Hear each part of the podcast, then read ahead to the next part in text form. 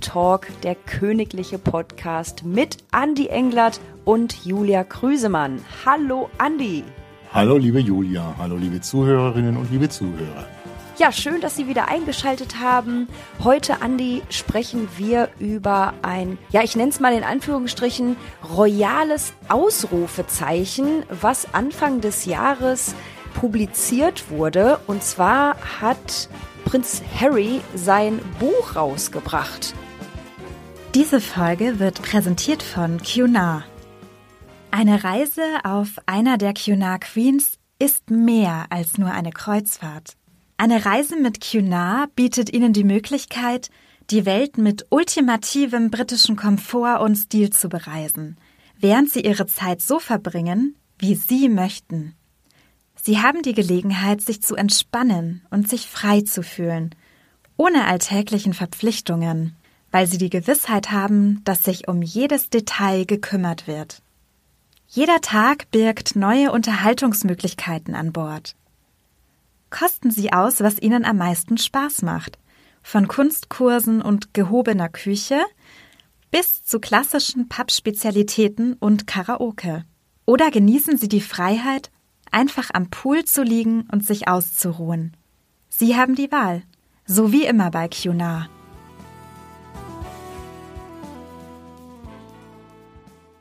Und da wäre direkt meine erste Frage, warum kam das Buch, ja, was ja für großes Aufsehen und sicherlich auch große Unruhen gesorgt hat, warum kam das erst nach Jahreswechsel raus? Normalerweise wird man natürlich bei so einem Buch für das viel Geld bezahlt worden ist. 20 Millionen hörte man, hat Harry dafür bekommen und der Ghostwriter auch nochmal eine Million. Zum Weihnachtsgeschäft, was eigentlich ganz normal ist im Buchhandel. Es hieß, ja, es, man hätte noch einiges aktualisieren müssen nach dem Tode der Queen. Ich denke aber, die wahre Geschichte ist, das Buch ist in den Vereinigten Staaten ursprünglich veröffentlicht worden, wenn auch in verschiedenen Sprachen danach.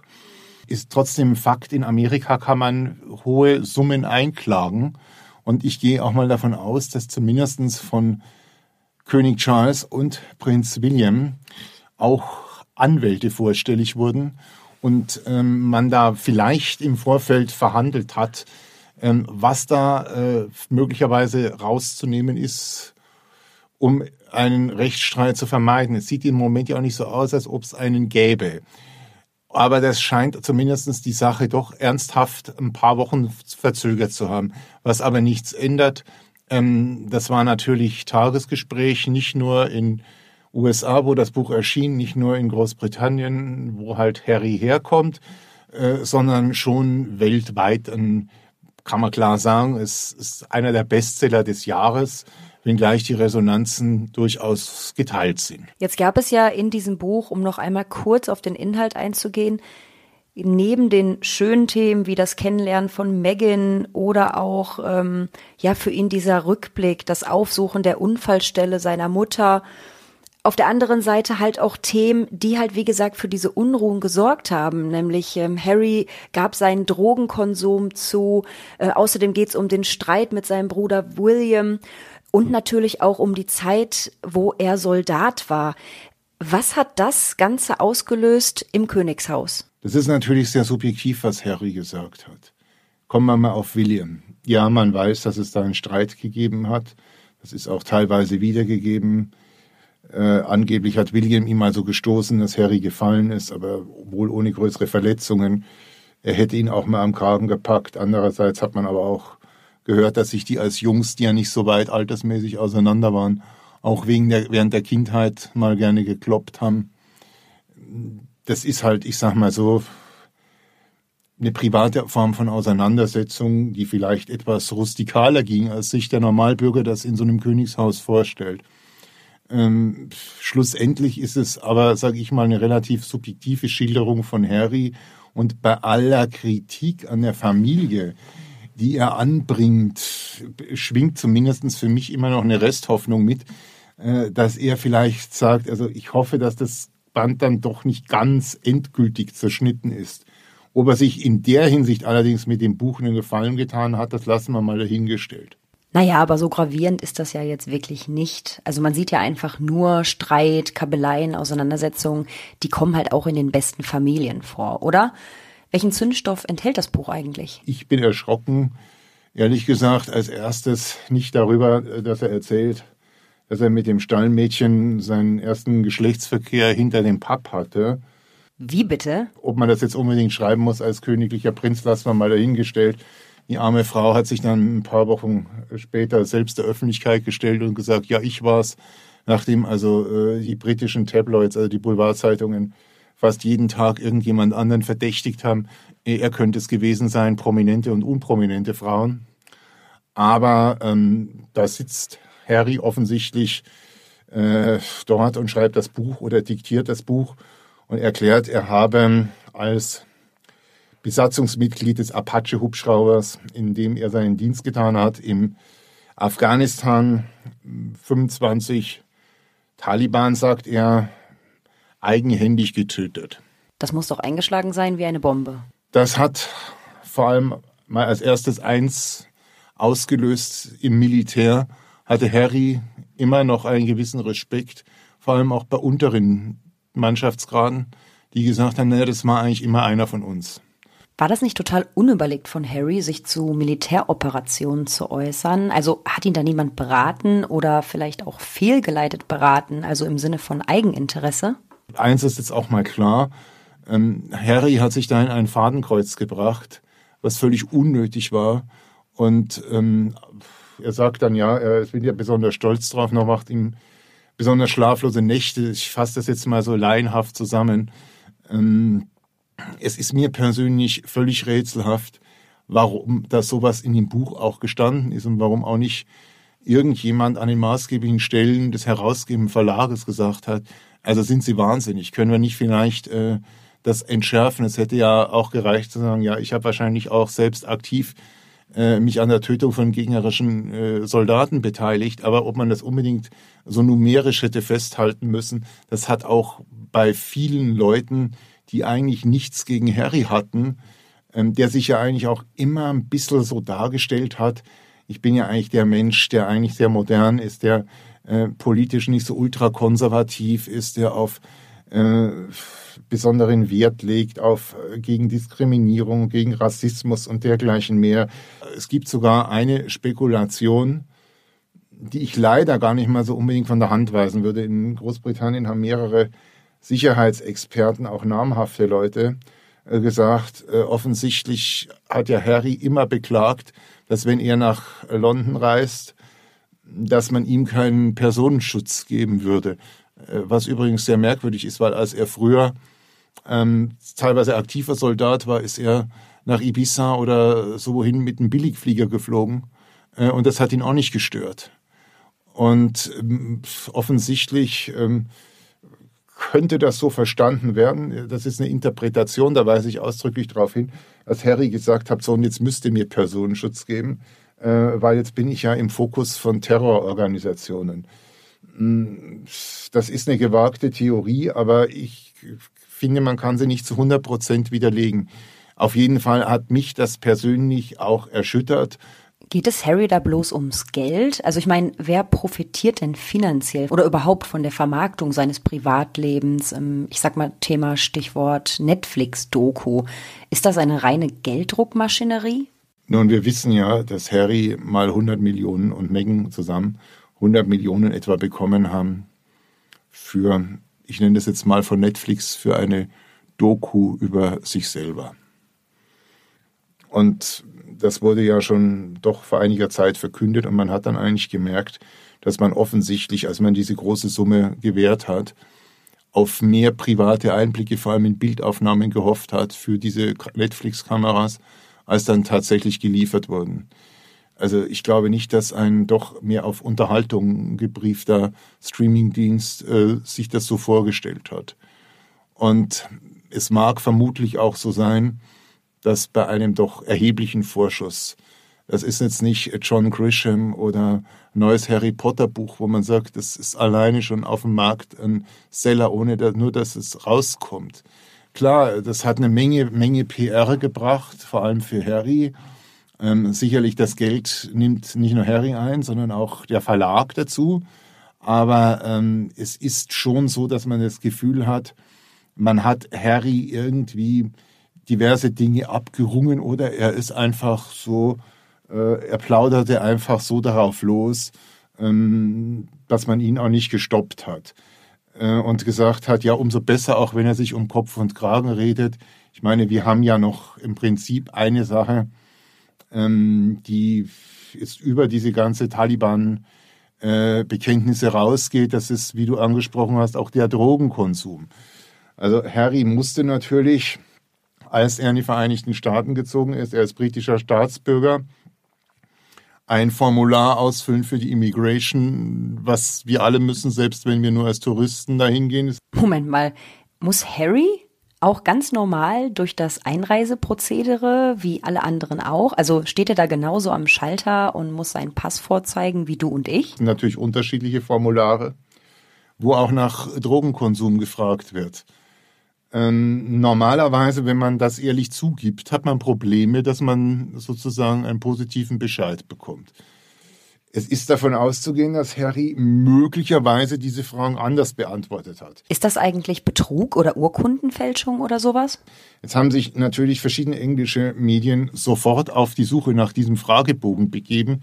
Hat er falsche Angaben gemacht? Und wenn ja, welche Konsequenzen könnte das denn jetzt im schlimmsten Fall nach sich ziehen? Ähm, die Tatsache, dass Harry auch wiederum Anwälte eingeschaltet hat, die jetzt alles versuchen zu verhindern, dass dieser Fragebogen öffentlich wird, lässt für mich den Verdacht offen, dass äh, wirklich er möglicherweise in, in dem Fragebogen ich sag's mal wertneutral, nicht ganz das behauptet hat, was er dann in seinem Buch also freizügig zugegeben hat. Ich habe gekokst, ich habe magische Pilze ausprobiert.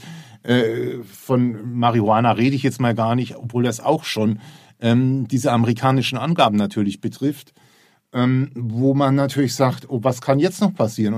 Viele Menschen in den zuständigen US-Behörden könnten heute Harry eine Wiedereinreise zum Beispiel verweigern, wenn er die USA verlässt.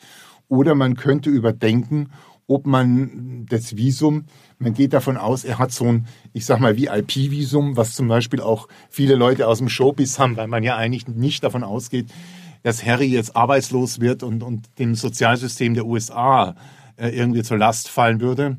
Ähm, ob, ob das jetzt so einfach ist, also die Leute, die jetzt das sehr weit denken, sagen, es könnte auf einmal passieren, äh, dass er, wenn er jetzt ausreist oder was auch immer, äh, entweder sogar äh, nicht mehr rein darf und, und Megan mit den Kindern allein da sitzt. Welche Auswirkungen haben Sie denn nun zu befürchten? Also könnte es sein, dass Sie auch die USA verlassen müssen? Was Megan auch immer selbst getan haben mag, ist jetzt nicht relevant. Sie ist Staatsbürgerin der Vereinigten Staaten. Sie muss solche Angaben nicht machen. Ähm, die Kinder sind zu klein, also das fällt hier auch raus. Die wird auch keiner deswegen ausweisen, weil ihr Vater falsche Angaben gemacht hat. Also das ist ja ganz schön doof von Harry, oder? Also wie schätzt du das ein? Aber auch da stelle ich mir die Frage, hat der Mensch überhaupt keine Berater? Hat nicht irgendjemand zu ihm gesagt, auch beim, bei der Vorarbeit, hat er keinen Juristen zum Beispiel an seiner Seite gehabt? Was, dass man gesagt hat, um Gottes Willen, dir ist schon klar, was du da sagst. Das ist ja jetzt nicht unbedingt äh, ein ganz neuer juristischer Präzedenzfall, der da drohen würde, sondern andere Menschen, die jetzt vielleicht nicht ganz diese hohe Bekanntheit haben wie Harry, sind ja solche Sachen in der Vergangenheit auch schon zum Verhängnis geworden. Äh, und die haben das im Prinzip auch ich sag's mal, wertneutral dann die Konsequenzen ziehen müssen. Jetzt muss ich mal ganz provokant fragen, hat Harry seinen inneren moralischen Kompass verloren? Also das ist doch eine Frage, die man sich angesichts all seiner Enthüllung mittlerweile stellen kann. Ist für mich aber die nächste Frage, ja, was musste Harry liefern, um dieses doch hohe Honorar und die hohe Publicity zu rechtfertigen, die das Buch bekommen hat? Und natürlich auch die hohen Verkaufszahlen, die vor allem weltweit kurz nach dem Erscheinen erzielt worden sind, irgendwie äh, zustande zu bringen. Äh, für mich ist das schon eine Frage, die sich unterscheidet davon, ob jetzt Harry erzählt, wie ein Abendessen auf Belmorel abgelaufen ist und wie formell es bei der Queen zugegangen ist und dass sein Bruder das größere Gästezimmer bekommen hat, weil er der Ältere war und diese Dinge. Das liest man gerne, wenn man sich dafür interessiert. Jetzt ist es ja im Hinblick auf den Drogenkonsum und auch die Tötungen, die da geschehen sind, moralisch fraglich, dadurch, dass er ja auch eine gewisse Vorbildfunktion für sicherlich viele junge Briten auch erfüllt. Ähm, was steht denn da für ihn im Vordergrund oder was lässt sich vermuten, dass, was da für ihn im Vordergrund steht? Also seine Vorbildfunktion oder am Ende doch das Geld und den Deal, den er, er da abgeschlossen hat? Ist nicht auch der Buchtitel Spare, also Reserve, neudeutsch wird man vielleicht Backup sagen, ein Affront gegen das Königshaus? Das sind natürlich auch verletzte Gefühle. Das ist mal das Erste. Äh, dann kommt natürlich auch eines dazu. Keiner von uns wird sich wundern, dass auf Partys und in Szeneclubs der britischen Upper Class und, und, und in den angesagten Nachtlokalen von London schon mal Drogen konsumiert worden sind. Äh, es hat mich auch nicht sonderlich überrascht, dass Harry da dabei war. Kann denn Harry für seinen früheren Drogenkonsum noch belangt werden? Das müssen die englischen Gerichte entscheiden. Wahrscheinlich wird da nichts drohen, weil es da nur um Eigenkonsum geht. Und ich denke, dass auch verschiedene Verjährungsfristen greifen. Zumindest habe ich nicht gehört, dass darüber irgendwo behördlich ermittelt wird. Aber ähm, es ist schon eine Frage, die sich stellt. Hat Harry sich überhaupt von niemandem beraten lassen? Hat Harry eigentlich im Jugend- oder halt jetzt Erwachsenenalter all seine Traumata seiner Kindheit verarbeitet und das nun auch in aller Öffentlichkeit? Harry kann natürlich sagen, er hat lange Zeit äh, die offizielle Schilderung des Todes seiner Mutter bezweifelt.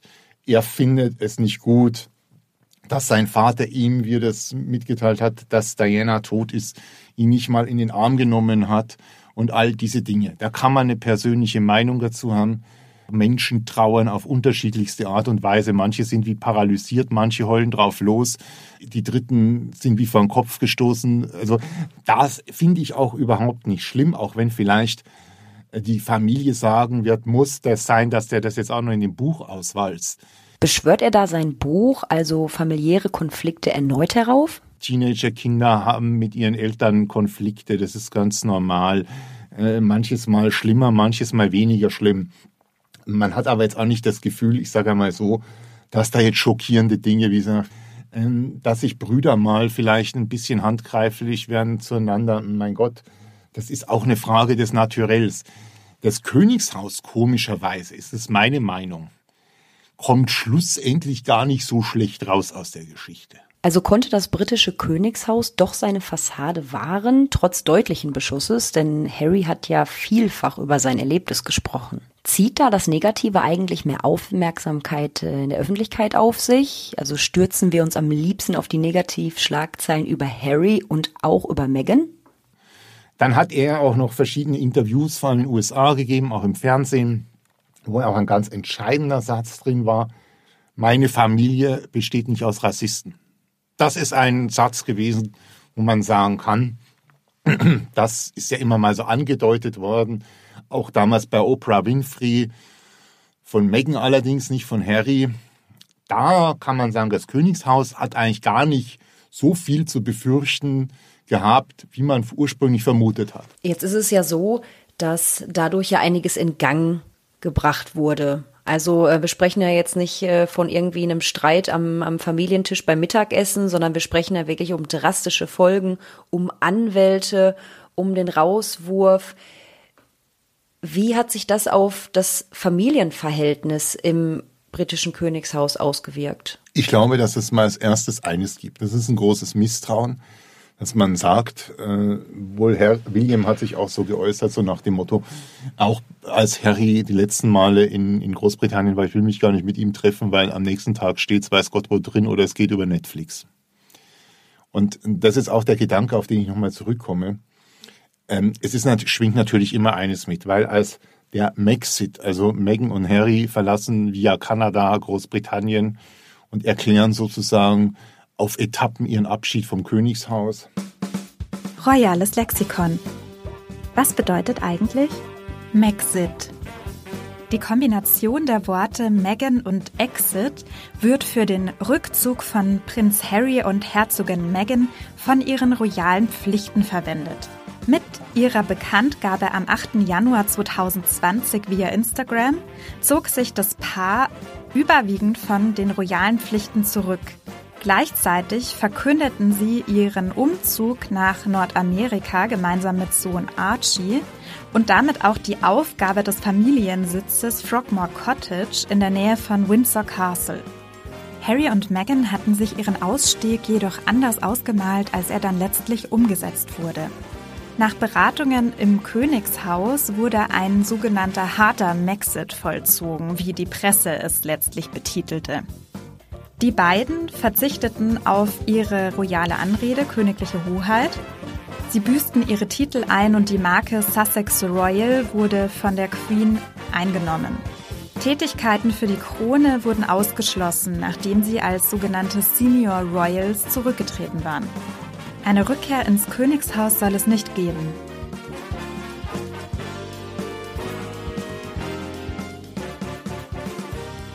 Es hätte ja Chancen gegeben. Und Harry hat sich ja zum Beispiel früher als großer Freund von Afrika immer dargestellt, der Natur, den Menschen und dergleichen mehr. Wenn Harry gesagt hätte und Meghan, wenn die jetzt gesagt hätten, wir ziehen hier ein ganz großes Projekt auf, ein Wildschutzreservat mit Schulen und so, hätte Harry dem das früher durchaus zuzutrauen gewesen wäre, gesagt, ich mache das.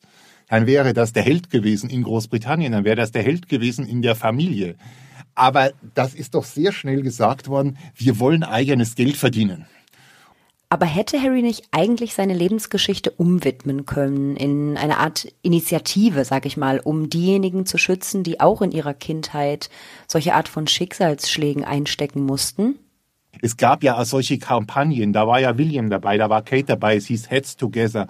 Und Kinder, wenn euch psychisch was belastet, Jugendliche, sprecht mit Leuten. Man hat versucht, denen auch Anlaufstellen zu schaffen von Profis oder auch, wie man es bei uns, ich sag's mal im weiteren Sinne, bei einer Telefonseelsorge hat, Menschen, die zuhören. Wenn die sich irgendwo gesagt hätten, wir engagieren uns im weiteren Sinne für die Gesellschaft oder sozial, dann glaube ich, dass ganz, ganz viel Geld gekommen wäre, auch aus dem Königshaus, auch an sogenannten Spendenmitteln. Doch Harry und Meghan haben sich für den Weg in die Öffentlichkeit entschieden und zwar für wirklich teilweise hochbezahlte Interviews, wie zum Beispiel mit der US-Talk-Legende Oprah im September letzten Jahres, wo die beiden ja wirklich brisante Vorwürfe erhoben haben gegen das Königshaus.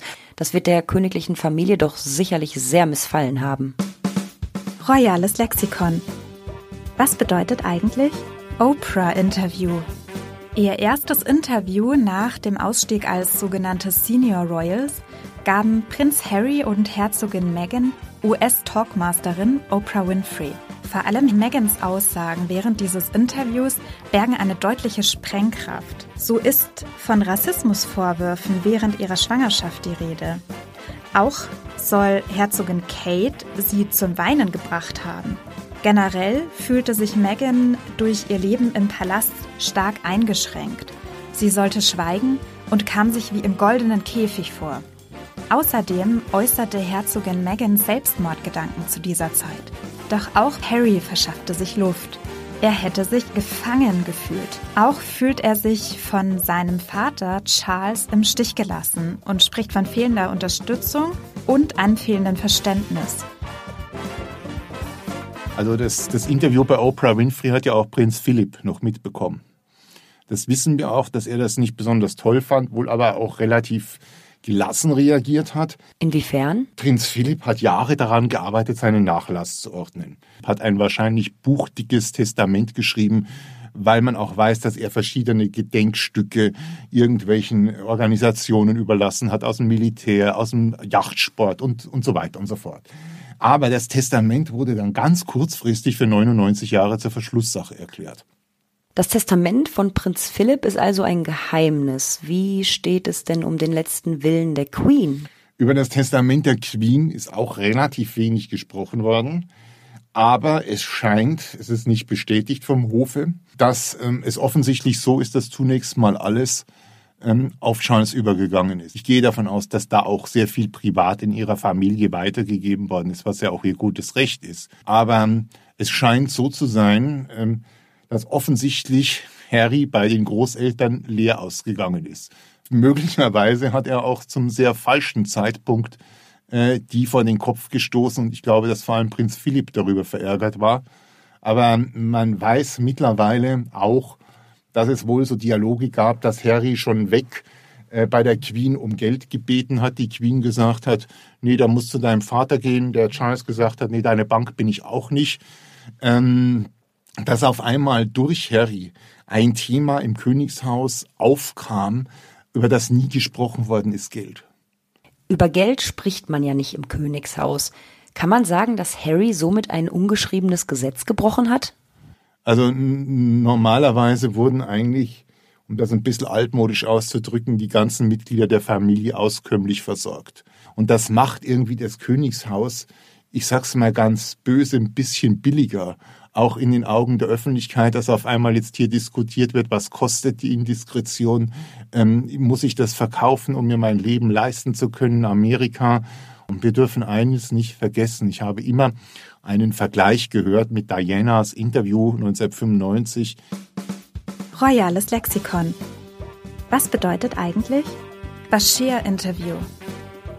Im Jahr 1995 erschlich sich der junge Journalist Martin Bashir von der BBC mit unlauteren Methoden ein Interview mit Prinzessin Diana.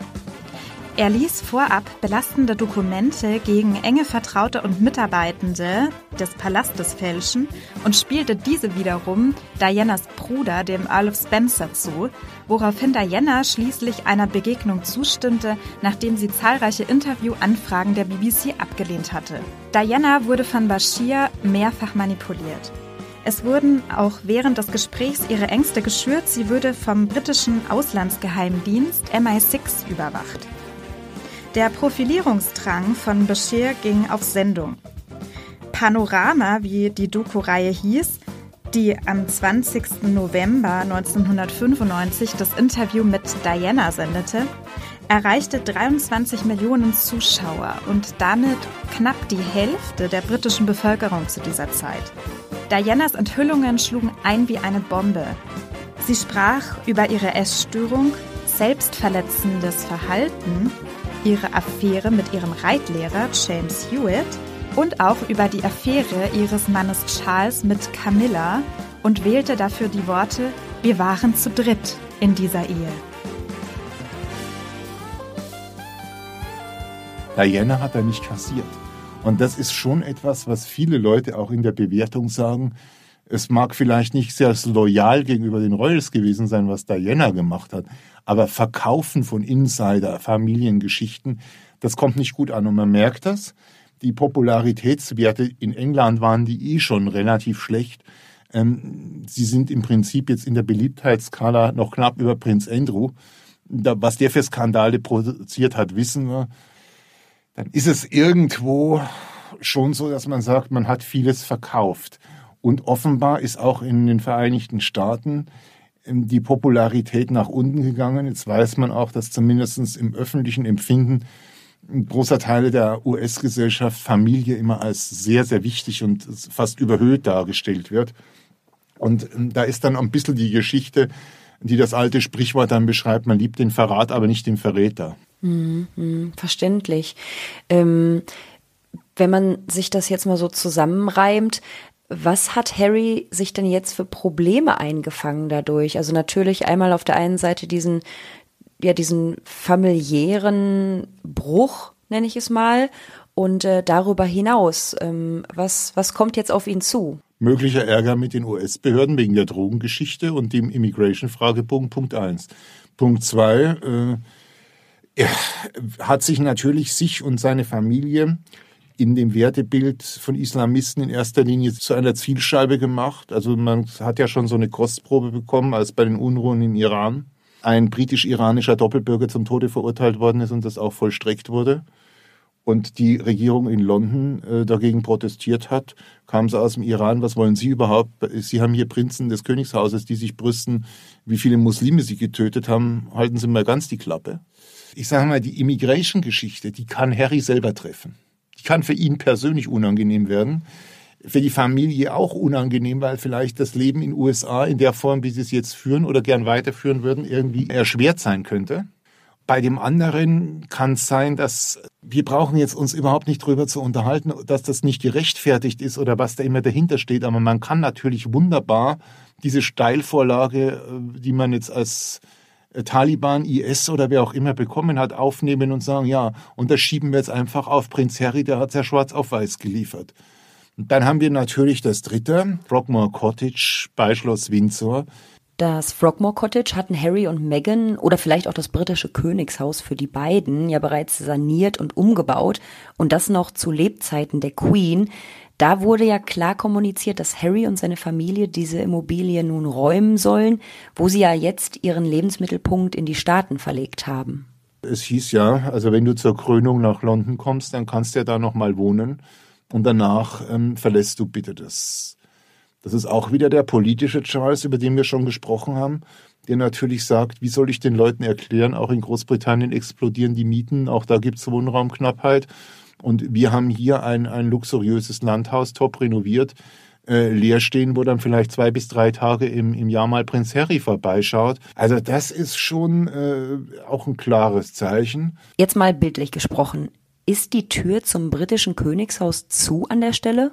ich sehe jetzt, dass wir uns nicht falsch verstehen, keine, keine ernsthaften Ansatzpunkte, dass die Harry-Ehe Harry mit Meghan kriselt.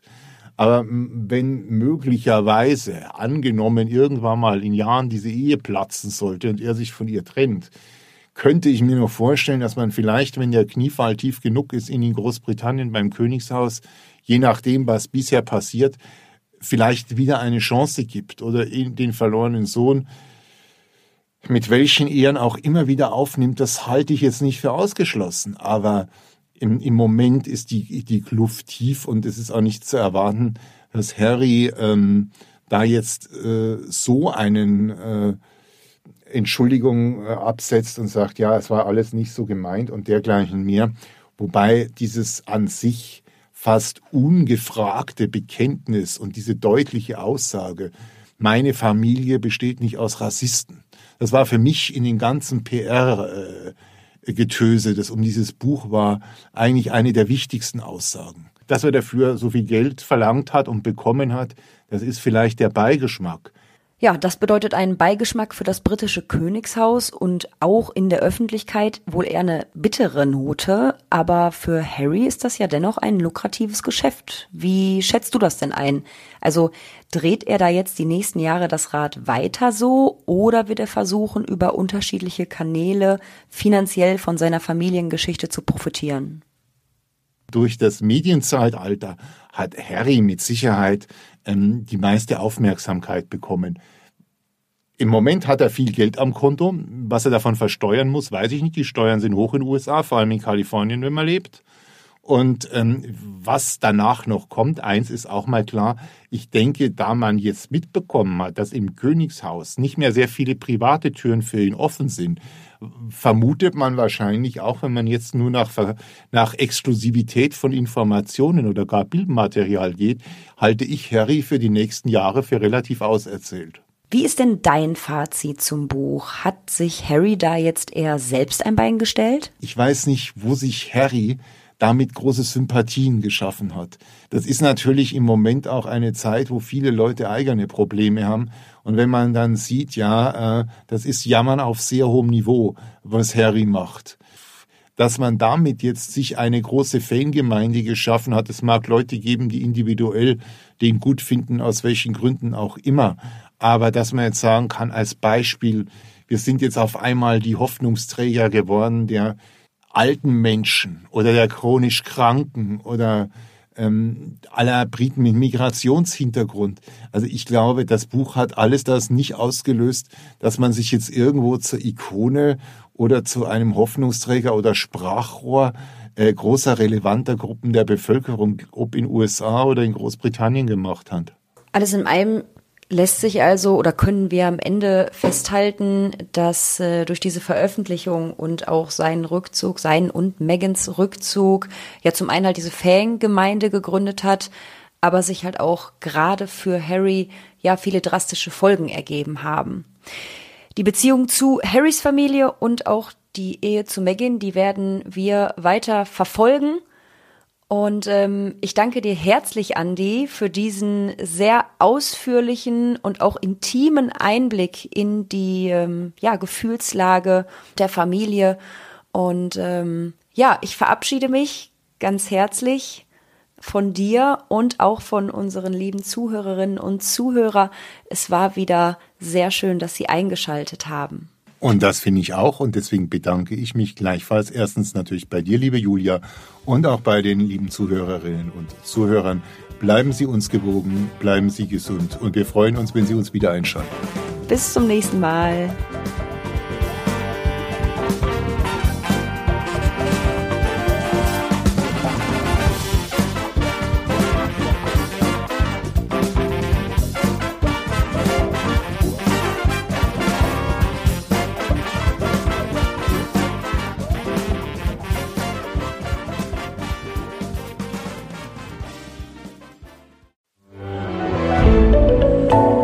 Podcast von Funke.